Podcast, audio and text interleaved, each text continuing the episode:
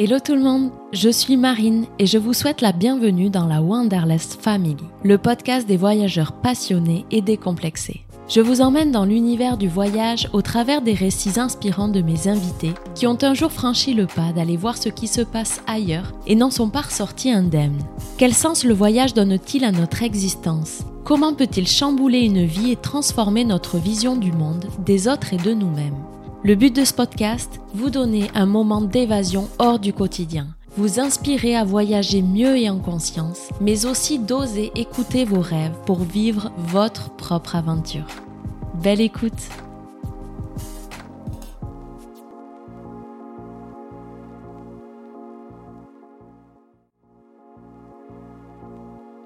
Aujourd'hui, je vous emmène découvrir le portrait de Marie Bardel. Marie est maman doula, amoureuse et voyageuse. C'est une femme passionnée par la maternité, l'accompagnement des femmes, les voyages et le développement personnel. Elle voyage depuis son enfance avec ses parents, seule depuis ses 18 ans et avec sa fille depuis son plus jeune âge. Des voyages au long cours à chaque fois. Elle a vécu en Norvège, en Thaïlande, au Népal, au Sri Lanka et a visité une trentaine de pays autour du globe. Lorsqu'elle devient maman en 2013, sa relation amoureuse ne se passe pas comme prévu et décide finalement de partir seule avec sa fille de 1 an pour plusieurs mois en Asie. Ce voyage sera salvateur et lui permettra de reprendre confiance en elle et de se réinventer. Après des études d'auxiliaire puéricultrice, elle se sent enfin prête pour devenir doula et reprend une formation. Marie a pris sa vie en main et fait le choix d'une vie libre, assumée et arrive à concilier toutes ses passions qui se nourrissent mutuellement.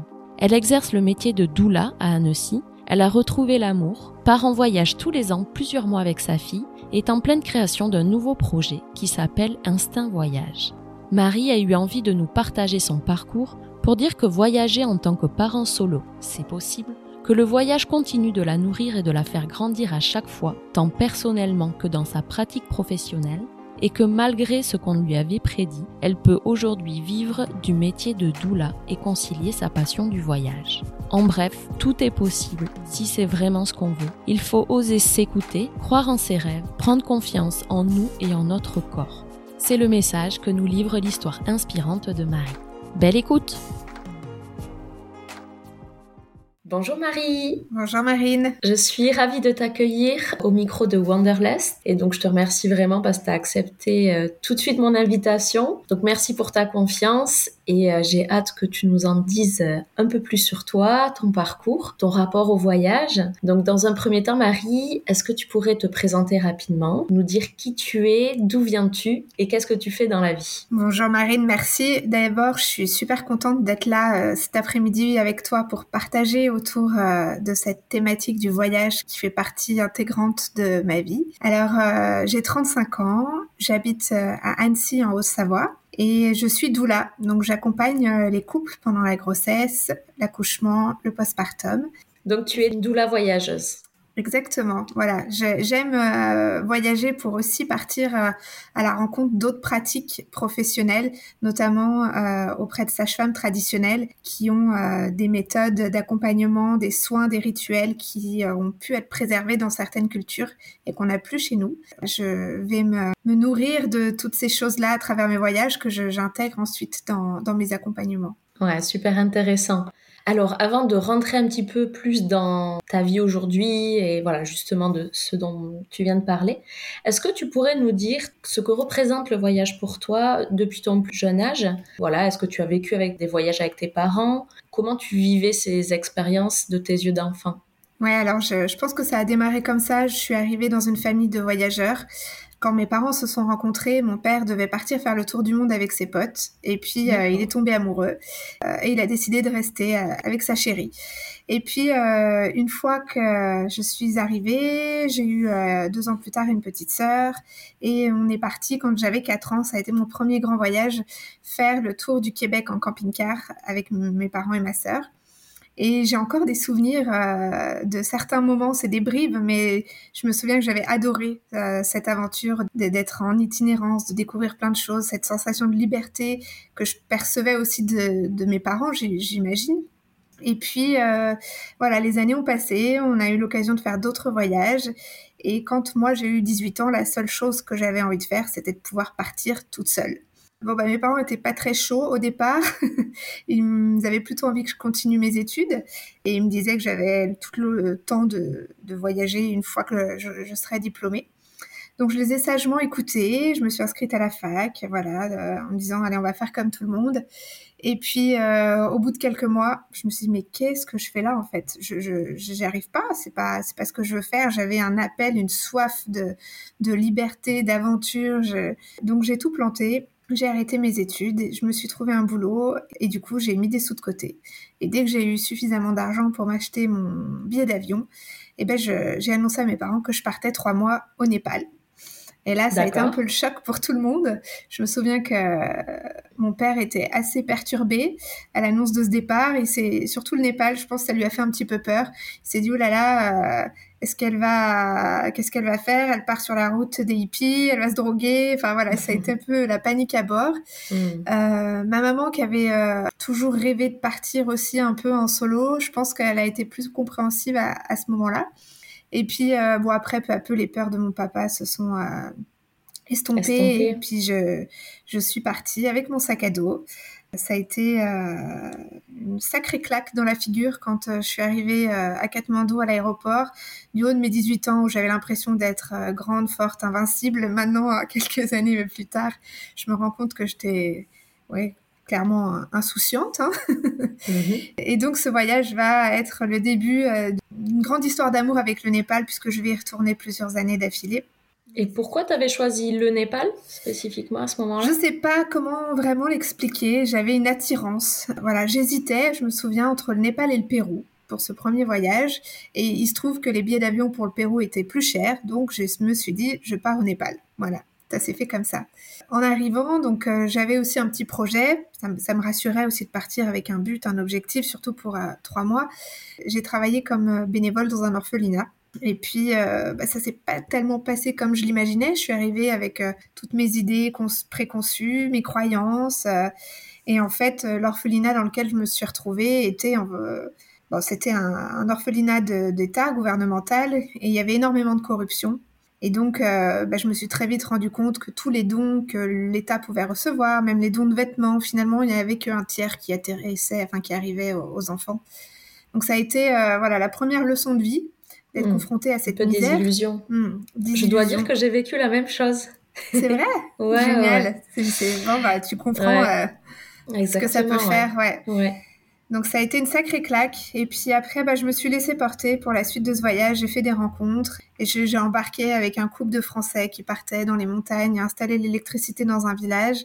Je me suis retrouvée à, tirer des câbles et à dénuder euh, des, fils électriques alors que j'avais jamais fait ça. Mais en fait, ça a été une expérience incroyable. Et à mon retour, bah, j'étais plus la même. C'est vrai qu'en trois mois, j'ai l'impression aujourd'hui que ça m'a fait grandir euh, de manière accélérée. Mmh. Le retour a été compliqué, avec une idée en tête, repartir. Voilà, c'était ça. Donc, euh, Qu'est-ce que ça a euh, enclenché en toi? Je sais pas comment vraiment le mettre en mots, mais. Déjà, le Népal, c'est quand même pas une destination euh, anodine. Je veux dire, c'est quand même une destination qui est très éloignée de ce qu'on connaît, de notre culture, en termes de spiritualité. Et pourtant, je m'y sentais tellement chez moi. C'était assez, assez bluffant et assez déroutant. Au niveau de la, j'ai l'impression d'avoir retrouvé un, une famille. J'ai créé des liens très forts avec les rencontres que j'ai pu faire, la manière de vivre, la philosophie de vie, la, mentalité, la façon de penser, le fait de pouvoir être en retard et c'est pas grave, plein de petites choses à la cool, en fait, où euh, bah, je, me, je me suis sentie super bien. Euh, en étant là-bas et plus à ma place que dans cette société dans laquelle aujourd'hui on vit où euh, tout est rigide, euh, tout est déshumanisé. Enfin voilà, c'est vraiment l'effet que ça m'a fait euh, au retour. Hmm. Donc euh, bah, j'ai repris des études quand même parce que j'avais toujours les parents qui poussaient derrière. Je me suis inscrite en BTS, gestion et protection de la nature. Rien à voir, mais c'était un domaine qui me plaisait plutôt bien. Bah voilà, je, je, fais un mois, deux mois, trois mois, puis au bout de trois mois, je dis mais n'importe quoi, c'est pas ça que je veux faire. voilà, c'est passionnant, mais de pas au point d'en faire mon métier. Donc, bah, rebelote, je quitte les études, je trouve un boulot, je mets des sous de côté et je repars au Népal. Donc là, c'est un second voyage qui va durer à peu près euh, deux mois et demi, ouais. Mhm. voilà, c'est de nouveau m'immerger dans cette culture, dans cette façon de voir la vie euh, autrement, euh, découvrir aussi euh, la spiritualité. C'est des choses que je trouvais pas en France finalement, qui vont me nourrir. Et c'est en rentrant de ce voyage que je vais avoir le déclic pour mon orientation professionnelle, où je vais décider de m'inscrire à l'école d'auxiliaire de, de. Voilà mes expériences dans différents orphelinats, parce que ça a été j'ai reproduit ces expériences par la suite, m'ont vraiment donné envie de, voilà, de travailler auprès des enfants, des bébés notamment. Donc je passe le concours, je suis admise, hop, je démarre ma formation. Et puis voilà, ça y est là, j'ai plus envie d'arrêter. Je sais que je suis euh, à ma place, ça me plaît, je suis motivée, il n'y a plus de doute. Et pendant euh, cette année d'études, je pars euh, en week-end en Norvège, parce que quand même j'aime bien voyager, même si c'est pas très loin, je dis allez, je vais me changer les idées, ça va me, ça va me faire du bien. Et en fait, c'est un Népalais que j'avais rencontré à Katmandou à l'époque, qui était venu s'installer en Norvège entre-temps. On avait gardé contact. Et il me propose de venir visiter Oslo. Donc, j'y vais. Et un soir, euh, il organise un, repas avec euh, plusieurs de ses amis népalais. Euh, il y avait une petite communauté népalaise à Oslo. Et là, je fais la rencontre de Bikram, qui va devenir le, papa de ma fille. Voilà, qui est donc népalais. Et donc, pendant cette fin d'année d'études, je vais faire plusieurs allers-retours à Oslo. Et le jour où je vais être diplômée, bah, au lieu de signer mon CDI que j'avais décroché dans la maternité de mes rêves à Lyon, eh bien, je décide de tout planter et d'aller m'installer à Oslo. Donc on... Choisir l'amour. Voilà, c'est mon côté un peu fougueux. donc je m'installe à Oslo, je vais travailler au lycée français, donc c'est chouette parce que je rencontre des gens de tout horizon. Il y a pas mal d'étudiants en Erasmus aussi euh, à ce moment-là qui croisent ma route. Donc on vit une année plutôt sympa, mais le climat, les conditions de vie scandinaves, euh, clairement c'est pas mon délire. Il fait froid, il fait nuit, euh, l'hiver est ultra long, il fait jour à 9h du mat et il fait nuit à 14h. Mm. Donc euh, au niveau du moral, ça pèse. à la fin de l'année scolaire, je dis à mon compagnon euh, que j'en peux plus et qu'il faut qu'on parte. Et euh, donc on décide de partir s'installer au Népal tous les deux. Donc ça va être euh, une année euh, qui va être euh, chouette puisqu'on part plein de projets. On se dit, va, on se dit qu'on va créer un lieu, une auberge, etc. Puis en fait, en arrivant sur place, on trouve pas d'endroit qui nous convienne. Il y a toujours un truc qui va pas, c'est pas fluide. Donc on mm. se dit bon, on va changer les idées. Allons passer deux mois de vacances en Thaïlande et puis on verra bien après ce qu'on fait. Voilà, on avait un peu de sous de côté, on s'est dit c'est maintenant ou jamais quoi. Et puis on part faire ces deux mois en Thaïlande, on part en vadrouille, euh, sympa, on découvre euh, le nord, le sud. Et puis sur la dernière semaine de notre séjour, on atterrit sur l'île de Koh qui est une petite île plutôt touristique. C'est le mois d'octobre, euh, novembre. Et la saison hivernale se prépare et il y a plein de petits clubs de plongée, des restos qui cherchent du staff. Et là, je me fais embaucher, mais ça se fait un peu comme ça, quoi, sans que j'ai vraiment cherché, en discutant avec des gens que je croise, que je rencontre. Je me fais embaucher en tant que guide de euh, snorkeling, donc c'est ce qui plongée, mhm. masque et tuba, mhm. dans un club sur l'île. Mon mec à l'époque euh, qui fait beaucoup d'escalade, ben se fait embaucher dans le club d'escalade de l'île. Et puis bah finalement au lieu de rentrer, on reste et nous revoilà repartis pour un tour pendant neuf mois. On va habiter sur cette petite île. Donc euh, ça va être une expérience encore une fois euh, très chouette. Mhm. Euh, j'ai l'impression de vivre un rêve sur ma petite bicyclette tous les matins. Je longe la plage et la mer turquoise pour aller bosser. J'emmène les gens dans des endroits incroyables. Je nage tous les jours avec les tortues. Je, me dis que je vis une vie de rêve. Et pourtant, au bout de neuf mois, je me dis mais bon, bah voilà, j'ai fait le tour quoi. L'île elle est pas mhm. grande. Mhm. Et je me dis tu vas pas faire ça toute ta vie quoi. C'est c'est bien joli de vivre d'amour et d'eau fraîche, mais là, d'un coup, je sens un appel pour quelque chose de plus grand. Et je me dis, il faut que je rentre, euh, reprendre mes études, il faut, que je poursuive. Et euh, je décide de euh, revenir m'installer à Toulouse pour m'inscrire à la fac de médecine et pouvoir poursuivre mes études dans le but de devenir sage-femme. Donc je rentre, je démarre la fac de médecine et puis bon bah très vite au bout de quelques semaines je déchante. Ça fait plusieurs années que je vis en maillot de bain et que, mm. que la vie est douce et là je me retrouve dans un univers de de, requins où chacun pense qu'à soi, où c'est compétitif. Enfin voilà, ça devient euh, ça devient compliqué déjà sur le plan humain. Et puis après sur le plan pro, entre temps j'avais euh, quand on a on a été vivre quelques mois à Katmandou avant de partir en Thaïlande. J'avais travaillé dans une maternité Euh, j'avais travaillé aussi dans quelques maternités en France et je me rends compte que en devenant sage-femme, en fait, je vais certainement me retrouver dans le même cadre protocolaire hospitalier qui finalement ne me convenait pas dans ma pratique d'auxiliaire puère. Très médicalisé. Exactement. Mm. Et à ce moment-là, je fais des recherches. Je dis, mais qu'est-ce que je pourrais faire, en fait, pour pouvoir euh, travailler dans ce domaine, mais sans être dans ces, dans ces rails qui me conviennent pas. Et c'est là que je découvre le métier de doula sur Internet. Je me dis, mais waouh, en fait, c'est ça qui m'appelle, c'est ça que j'ai envie de faire. Ça existe euh, à peine en France au départ. C'est un peu mystique, c'est pas encore vraiment développé. Est-ce que tu peux nous dire justement, c'est quoi une doula un peu plus précisément? Ouais, une doula, c'est une personne ressource euh, pendant la grossesse et l'accouchement et le postpartum. C'est une femme qui va euh, qui va accompagner le couple durant toute cette phase de transformation en apportant de la formation, du soutien sur le plan émotionnel, du soutien sur le plan euh, matériel, pratique, logistique. Et donc, ce métier, quand je le découvre, il, il m'appelle fortement, mais moi, je suis pas maman encore et j'ai pas accouché, je l'ai pas vécu dans mon corps. Je me dis, waouh j'ai déjà assisté à des naissances en tant qu'auxiliaire, mais je me dis, est-ce que je me sens capable, ne l'ayant pas vécu moi dans ma chair, de pouvoir accompagner des femmes dans cette expérience? Et la réponse est clairement non à ce moment-là. Tu te sentais pas légitime? Non. Donc je mm. mets ça de côté, je me dis bon ben on verra plus tard, et puis bah je j'arrête médecine, je trouve un, un, boulot alimentaire en Suisse qui était plutôt bien payé, mm. et je, je, mets des sous de côté, et puis je me dis bon ben on verra bien euh, ce qui se passe. Entre-temps, je me sépare du père de ma fille, on a une petite pause dans notre relation. Et puis au bout de quelques mois, euh, lui est, rentré au Népal et je décide finalement d'aller le rejoindre. Donc j'y retourne et puis euh, au bout de quelques mois, voilà, on décide de passer un cap dans notre relation. Ça fait déjà presque plus de cinq ans qu'on est ensemble. On décide de, se marier pour venir s'installer en France et euh, de pouvoir et on décide aussi de, faire un enfant. On est à Katmandou à ce moment-là. On décide de concevoir notre enfant là-bas. Et au bout d'un mois et demi, deux mois, je, tombe enceinte. Euh, je fais mon suivi de grossesse, donc euh, le début au Népal.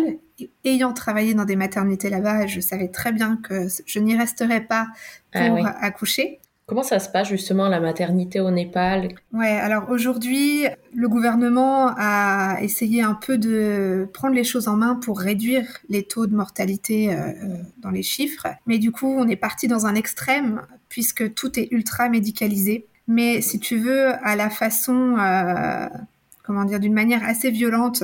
Les femmes sont, sont, pratiquement toutes euh, victimes de violences obstétricales. Il n'y a pas de péridurale parce que ça coûte trop cher. Les femmes sont installées euh, dans des salles de travail euh, avec deux, trois, quatre lits. Il y a juste un rideau qui sépare. Donc elles sont là en train de gérer leurs contractions tant bien que mal.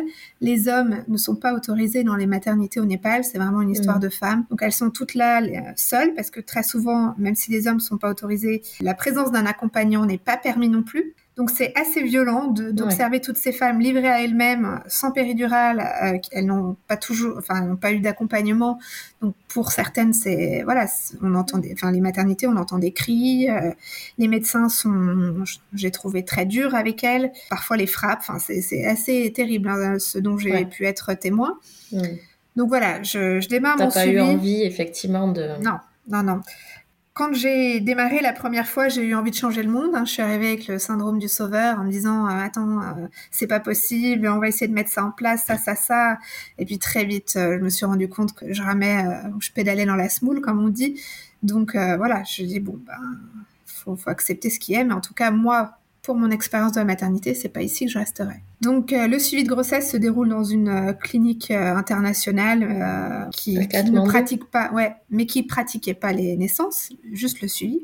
Donc au bout de trois mois, je rentre je rentre en France euh, avec mon compagnon. Bon, bah, notre, euh, notre histoire va, va prendre une autre tournure à ce moment-là.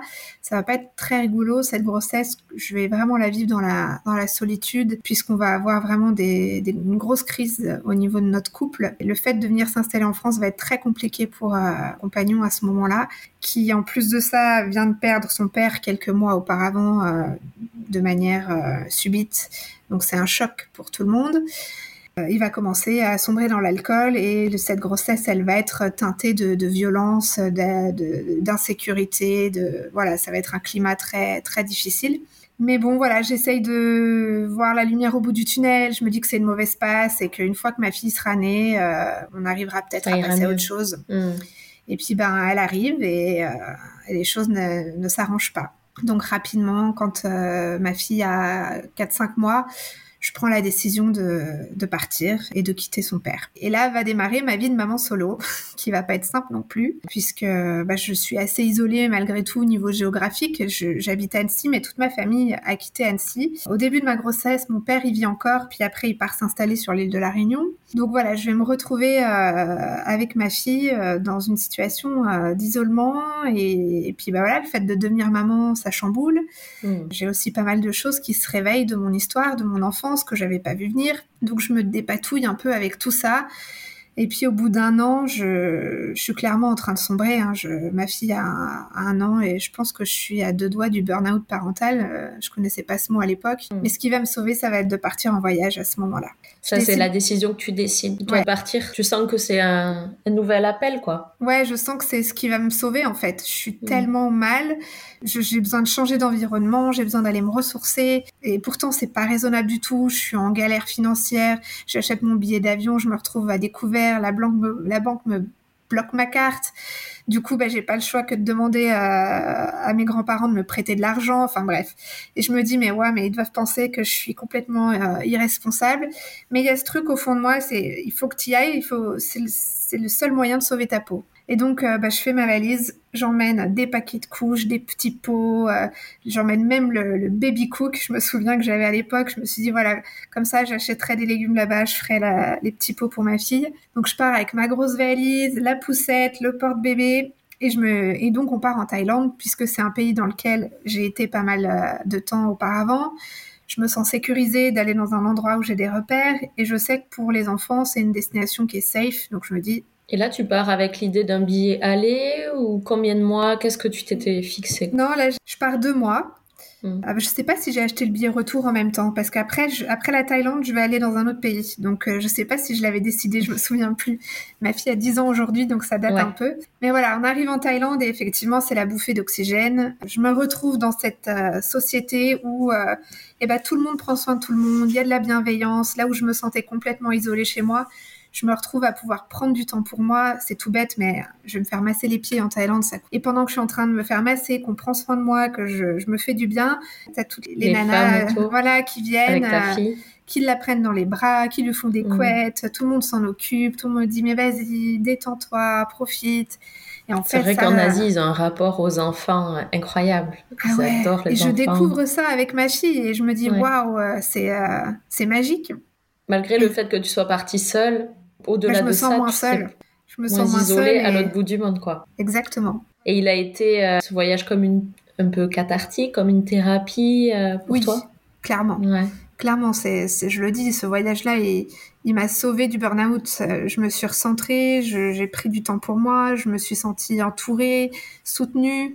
Et en tant que jeune maman, ça m'a fait énormément de bien à ce moment-là. Voilà, une fois que j'ai bien rechargé mes batteries, que j'ai pris du temps pour moi, euh, comme je suis pas très loin du Népal, je me dis que je vais en profiter quand même avec ma fille pour l'emmener euh, rencontrer euh, sa famille. Donc je suis seule, hein, son père est pas là, et donc j'arrive à Katmandou. Il est resté en France? Ouais, il est resté en France. J'arrive à Katmandou avec ma petite puce là, et puis bah je vais la présenter à ses tatas, tonton, à sa grand-mère, et on va passer encore un petit mois là-bas avant de rentrer en France. Et c'est au retour de ce voyage où il y a comme un alignement qui se produit, et là je sais que ça y est, c'est le moment que je suis prête pour me lancer dans, cette euh, nouvelle voie professionnelle et devenir doula. Je, je le sais, mais c'est pas encore complètement mûr il faut encore que je m'occupe de moi. Euh, je démarre une thérapie. Je, sens que j'ai besoin de comprendre certaines choses de mon histoire, pourquoi je me suis retrouvée dans cette situation de, couple, pourquoi j'ai subi euh, ces violences, pourquoi euh, voilà, j'ai besoin de mettre du sens en fait sur tout ce qui s'est passé. Et puis bah, cette introspection, ce voyage intérieur, même si je reste en France,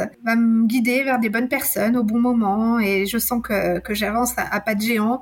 Au bout d'un an et demi à peu près, je m'inscris à l'Institut Doula de France, qui est un institut de formation où je vais suivre la formation de Doula à Lyon. Avant que je termine mon cursus, je suis contactée par une famille qui me demande de l'accompagner. Et là, je me dis, oula, mais attends, j'ai pas fini ma formation, je suis pas sûre. et puis, en fait, euh, En fait, je me laisse porter, j'accepte d'y aller. Et en fait, la sage-femme avec qui je vais être sur cet accouchement, à l'époque, elle est la présidente du conseil de l'ordre des sages-femmes de mon département.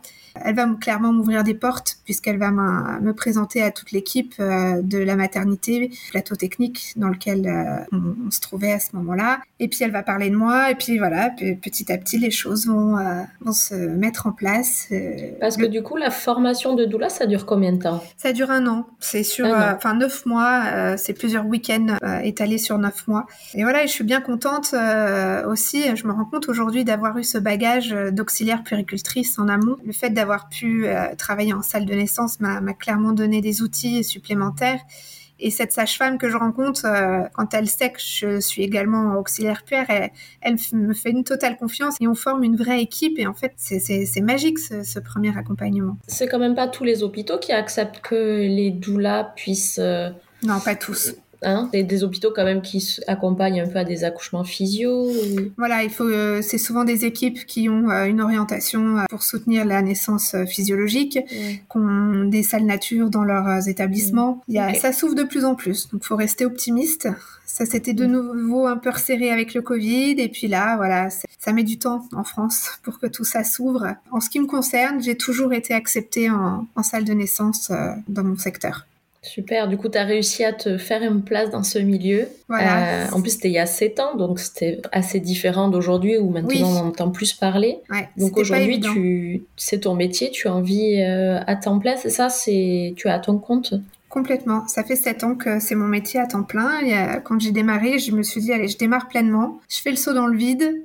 Euh, je sais pas si ça va marcher ou pas, et j'y vais parce que je sentais qu'à l'intérieur c'était ça qui m'animait et que c'est là qu'il fallait que j'aille. Et puis bah je crois que je me suis pas trompée, ça a plutôt bien fonctionné jusqu'à présent. Et surtout en tant que maman solo, d'avoir euh, cette casquette d'entrepreneuse me permettait aussi de pouvoir gérer mon emploi du temps et d'avoir cette liberté, cette notion de liberté. Je me rends compte qu'elle est hyper importante pour moi dans ma vie quotidienne à travers euh, l'organisation de mon emploi du temps, mais aussi à travers mes voyages. C'était hors de question que je doive poser des congés euh, cinq semaines par an à des dates euh, qu'on décidait à ma place. Donc ça, je savais que j'allais repartir en voyage et du coup de pouvoir être libre de choisir quand, c'était très important pour moi. Donc finalement, même si le fait d'être à mon compte, ça génère aussi quand même pas mal d'insécurité parce que bah, t'as pas de chômage, euh, quand tu t'as pas de rendez-vous, t'as pas de revenus. Malgré tout, le prix à payer euh, pour être libre était euh, était plus fort. Voilà. C'est chouette ce que tu dis. Ouais, et j'ai envie que les gens croient en leur projet, quoi, parce que j'entends tellement de remarques aujourd'hui quand je parle de mon mode de vie. Ah, mais t'as de la chance, ah, mais on peut pas tous se le permettre. Ah ben il y en a qui ont les moyens. Mais en fait, ça m'agace un peu aujourd'hui d'entendre ça parce que je pense que les moyens, on se les donne tout seul, que ce sont des choix de vie. Aujourd'hui, j'ai pas de crédit, pas, je suis pas propriétaire de mon logement, je, je vis simplement et l'argent que je gagne, je le dépense en voyageant en fait. C'est simplement mm. des choix de vie qui sont différents. Tu fais les choix qui te correspondent et, et justement, alors, euh, quel est ton rythme de, de, vie entre ton métier de doula et euh, cette passion du voyage? Bah, J'ai quand même besoin de partir tous les ans. C'est vraiment un, un, besoin hein, où j'ai besoin de couper pour aller me ressourcer. C'est comme ça que je le perçois. Et donc, en général, je pars l'hiver, parce que chez nous, dans, en Haute-Savoie, l'hiver est rude. Et du coup, j'aime bien partir euh, durant cette période. Donc, en général, je pars pour des longs voyages. Je J'aime pas partir 15 jours, 3 semaines. C'est au minimum 2-3 mois. Le dernier qu'on a fait, cet hiver, on est parti 4 mois. Donc voilà, c'est toute une organisation puisque bah, du coup le reste de l'année je travaille pour organiser mon prochain départ en quelque sorte. Bah, L'organiser d'un point de vue financier, mais aussi au niveau euh, de l'école. C'est souvent une question qui revient beaucoup, ça comment je fais pour l'école avec ma fille? Mm. Alors, ben, j'ai choisi une école qui suit un peu mon mode de vie aussi. Donc, elle est dans une école privée qui, euh, du coup, accepte de jouer le jeu aussi. Quand elle était petite, bon, au départ, euh, il n'y avait pas vraiment de problème. Euh, voilà, on partait, on revenait, elle réintégrait la classe. Mais maintenant qu'elle, les apprentissages sont quand même un peu plus poussés, depuis qu'elle est en CE2, on a passé un deal avec les instits. C'est que quand on n'est pas là, l'instit me fournit en fait tout le travail à suivre pendant notre période euh, d'absence. Et donc, de, voilà, elle fait l'école en voyage avec euh, ses cahiers. En général, c'est un peu de français, un peu de maths. Les autres matières, on n'a pas forcément besoin. C'est l'école de la vie parce qu'on découvre aussi plein de choses hmm. en voyageant. Aujourd'hui, elle parle couramment anglais, elle parle espagnol. Et ça, c'est des choses qu'elle a appris pendant nos voyages. Donc, je suis fière de, de la voir aussi grandir et se construire en se nourrissant de ce qu'elle ce qu'elle a pu voir autour d'elle à travers nos voyages. Parce que tu voyages toujours euh, seule avec elle, ça aussi c'est quelque chose qui, où j'imagine où vous vous retrouvez euh, toutes les deux. Oui, oui, bah on est, on est en voyage. On a fait euh, quelques. Alors j'ai refait ma vie depuis avec un, nouvel amoureux. On a fait quelques voyages avec lui, mais j'aime bien partir seule avec elle. C'est pas pareil. Et comme mon compagnon est saisonnier, eh bien l'hiver il travaille en station. Donc le deal, bah, c'était que pendant ce temps-là, nous, on allait avec Rose, ma fille, en voyage. Voilà. Et donc, tu, tu fais en sorte d'organiser ton emploi du temps pour que deux ou trois ou quatre mois par an, tu n'aies pas à travailler ou d'appeler. Donc ça, c'est possible. C'est tout à fait possible. Mm. Les couples que j'accompagne, euh, bah, je les préviens. Je dis bah voilà, de telle date à telle date, je ne serai pas là. Alors si c'est pour un début de grossesse, des fois les parents me disent bah c'est pas grave, on attend que tu rentres, on a vraiment envie que ça soit toi. Puis il y en a d'autres qui vont faire le choix d'aller vers une autre doula et c'est ok en fait, ça s'organise très bien. Et ta fille, elle adore ça aussi C'est quoi, elle, son rapport au, voyage? Ça fait partie de sa vie aussi. Ouais, elle aime ça. Je pense qu'elle aime. Il y a eu une petite période creuse, on va dire, euh, c'était il y a deux ans. La maison lui manquait ses repères. Au bout d'un moment, elle dit bon voilà, j'en ai marre, j'ai envie de rentrer à la maison, j'ai envie de retrouver ma chambre, je veux retrouver mes jouets. Il y a eu une phase où c'était un peu difficile pour elle. Et puis là, euh, c'est passé en fait. Le dernier voyage qu'on a fait, elle voulait pas rentrer, hein. elle a pleuré dans l'avion. Euh, on est toutes mm. les deux pareil quoi. Et pour son anniversaire, c'était un petit voyage. Là, on est parti euh, cinq jours à Londres. C'était son cadeau pour ses dix ans. C'est marrant parce que c'était la première fois qu'on partait, enfin si peu de jours. Quand on est parti, elle était choquée. Elle me dit mais on reste que trois jours mais c'est nul en fait, c'est passe trop vite. On a l'habitude de partir plus longtemps. Bah du coup, ça amène des discussions pour lui rendre, pour qu'elle se rende compte aussi bah, que c'est une chance de pouvoir partir euh, aussi longtemps, une chance pour elle, mais que bah voilà, c'est aussi euh, les choix que moi je fais et que c'est le mode de vie que j'ai envie d'avoir et de lui, de lui transmettre. Mmh. Donc euh, quand on rentre de nos voyages, maintenant, elle, fait des petits exposés sur les pays qu'on a visités dans sa classe et ça permet aussi voilà d'avoir des échanges avec avec les autres élèves de transmettre des choses qu'elle a pu voir euh, et mm. d'ouvrir un peu les consciences aussi sur euh, d'autres manières de vivre et de faire.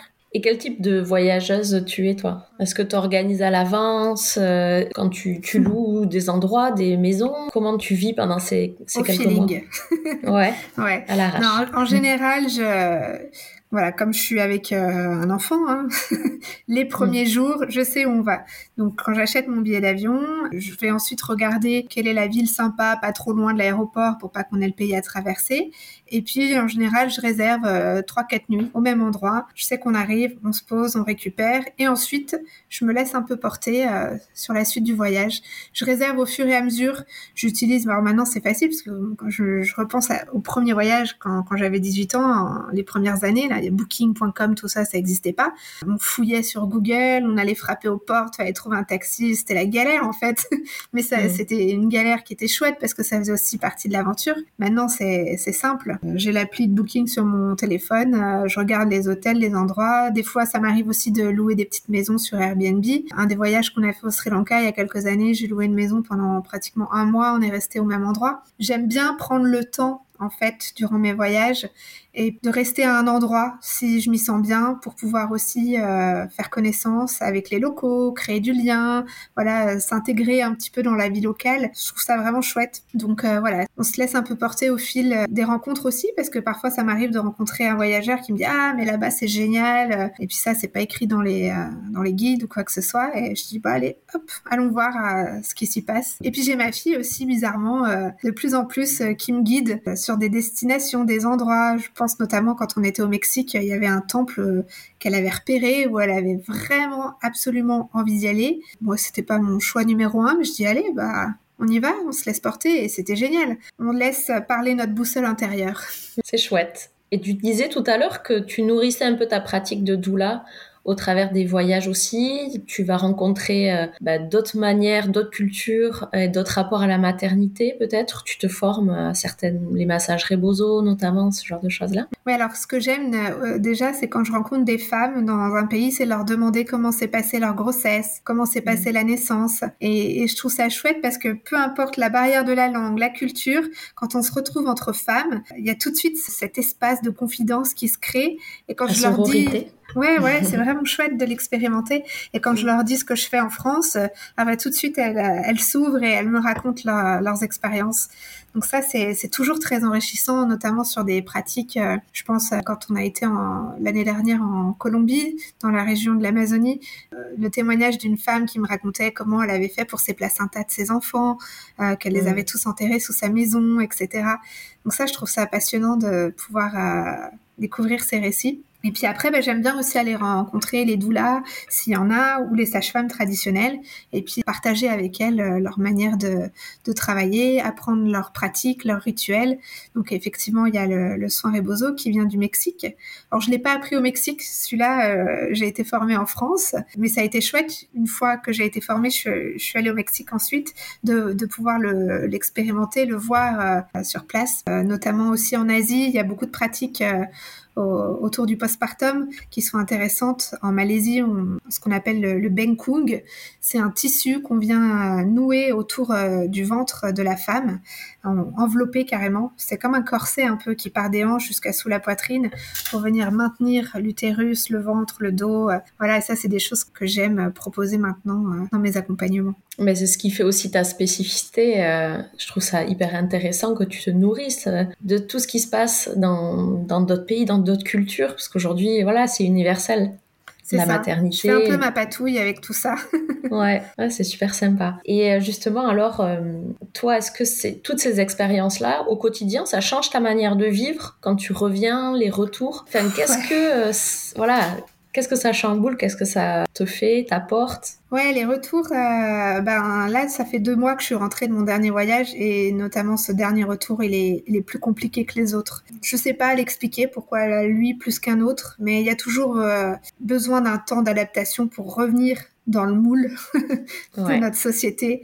Le rythme aussi, c'est vraiment ça mm. qui est compliqué pour moi. J'ai, dès que je rentre, j'ai l'impression d'être assommée par une charge mentale, par un rythme qui me convient pas, où tout va vite, on est poussé tout le temps à être dans la productivité. Il faut, euh, j'ai l'impression que je suis tout le temps en train de courir, que tout va vite, que et c'est dur de rester dans cette énergie euh, du voyage euh, où tout va plus lentement quand on est ici en France, je trouve là, ce qui s'est passé suite à ce retour, il y a une grosse, euh, une grosse prise de conscience, euh, une grosse réflexion, et j'ai pris la décision de m'expatrier l'année prochaine, du coup. D'accord. Là, j'ai décidé de passer ce cap-là, et plutôt que de vivre en France et de partir deux trois mois euh, me ressourcer, on va faire l'inverse. On va aller s'installer au Sri Lanka, c'est le pays qu'on a choisi, et revenir en France deux trois mois par an pour voir la famille, pour travailler un peu. Et, voilà. Ça a été, là encore une fois, c'est un saut dans le vide. Je suis en plein dedans. Là, tout est en train de se mettre en place. C'est la phase de transition, puisque bah, là, il, voilà, il va me falloir neuf mois pour organiser ce, départ.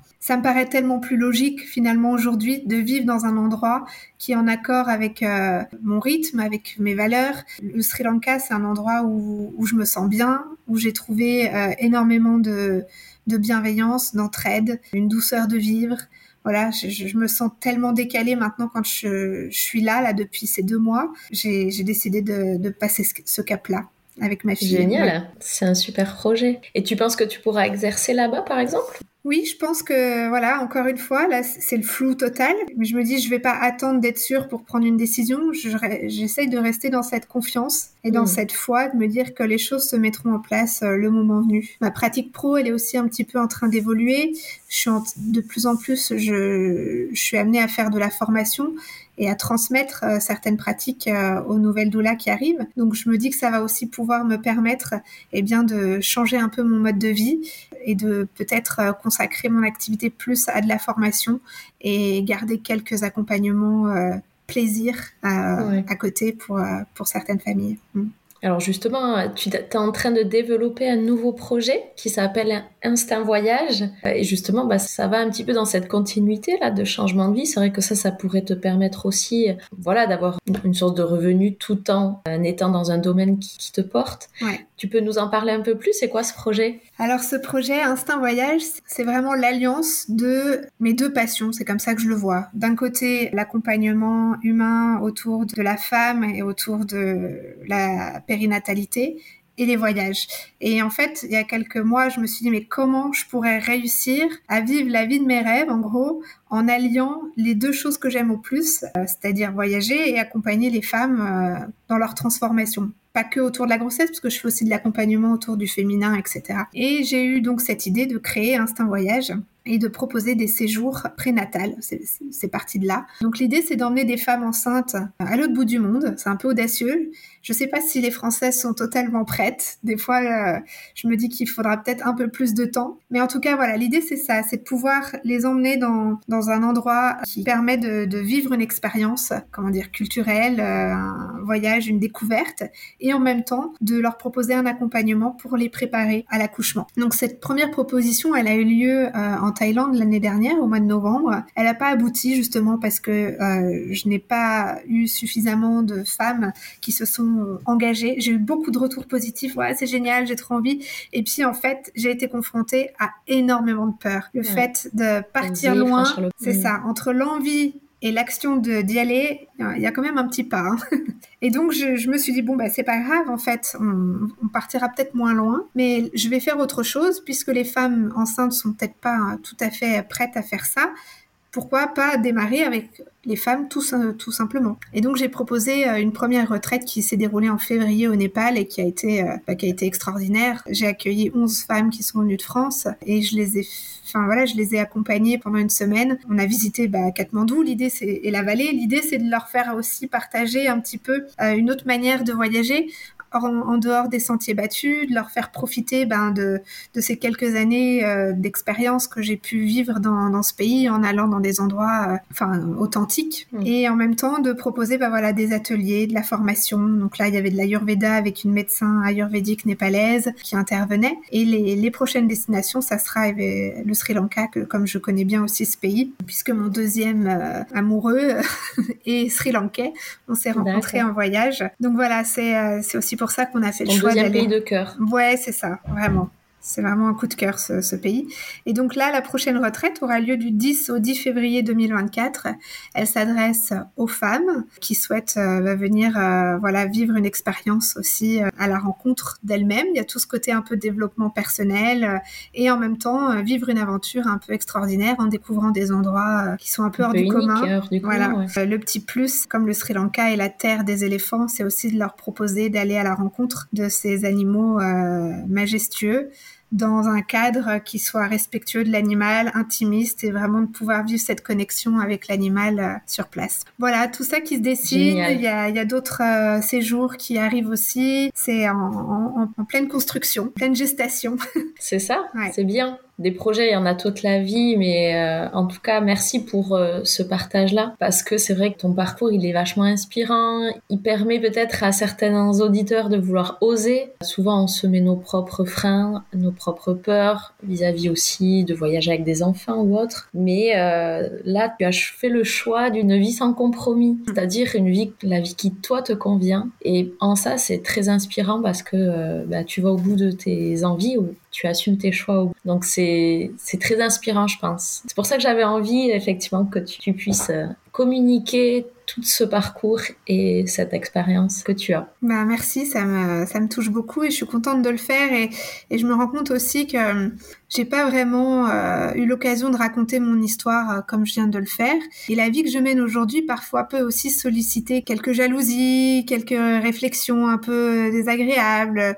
Et je me rends compte que ça renvoie aussi pas mal de choses aux gens quand tu fais ce choix de vie-là. Mais le message que j'ai envie de faire passer, c'est effectivement, on, on est nos propres limites on a nos croyances limitantes, on a nos peurs qui nous bloquent, mais tout le monde est capable de vivre la vie qu'il a envie. C'est qu'une question de choix, c'est qu'une question de confiance et, finalement d'oser faire ce saut euh, dans le vide, comme je disais tout à l'heure, sans avoir les garanties, mais quand on sait que c'est ce qui nous appelle au plus profond de notre être, eh ben allez-y en fait. Il faut s'écouter. Et même si on se casse la figure, parce que ça m'est arrivé, on se relève et on apprend et, et en fait, on, la vie elle est courte. C'est aussi ça que je me dis souvent euh, quand j'ai des doutes ou même financièrement, je me dis ah là là c'est pas c'est pas très sérieux, là je devrais pas. Puis après je me dis oh puis merde, en fait demain ça se trouve je suis plus là, demain on n'en sait rien. Je suis venue mm. sur cette terre pour expérimenter euh, la vie, pour découvrir et, et allons-y. T'as bien raison, je partage ta philosophie. bon merci infiniment Marie, on aurait pu continuer à parler encore longtemps, mais vraiment encore merci pour euh, ce témoignage et toute cette liberté que, que tu transmets, c'est riche. Donc, bah, euh, merci à toi pour la création de ce podcast. Euh, c'est l'objectif, ouais. Ouais, c'est magnifique de créer un espace de parole autour de, du voyage de cette manière-là et, et, pas que autour du tourisme ou de mm. choses un peu lambda. Donc, j'ai hâte aussi de découvrir tes prochains épisodes. ouais, c'est gentil. Merci beaucoup. Je te souhaite une magnifique journée. Merci, et Marine. à très bientôt. Je vous remercie pour votre écoute de ce nouvel épisode de Wanderlust, le podcast. J'espère qu'il vous a plu et que de là où vous êtes, il vous aura permis de rêver et de vous évader un peu. Si vous voulez encore plus d'épisodes, j'ai besoin de vous. Pour soutenir le podcast, rien de mieux que d'en parler et de le partager autour de vous. Je vous invite aussi à vous abonner, à mettre 5 étoiles et même d'ajouter votre commentaire sur votre plateforme d'écoute. Vous pouvez aussi nous suivre sur Instagram pour venir créer ensemble une belle communauté de voyageurs passionnés et décomplexés. Je vous souhaite une très belle journée et à très vite pour un nouvel épisode. Bye bye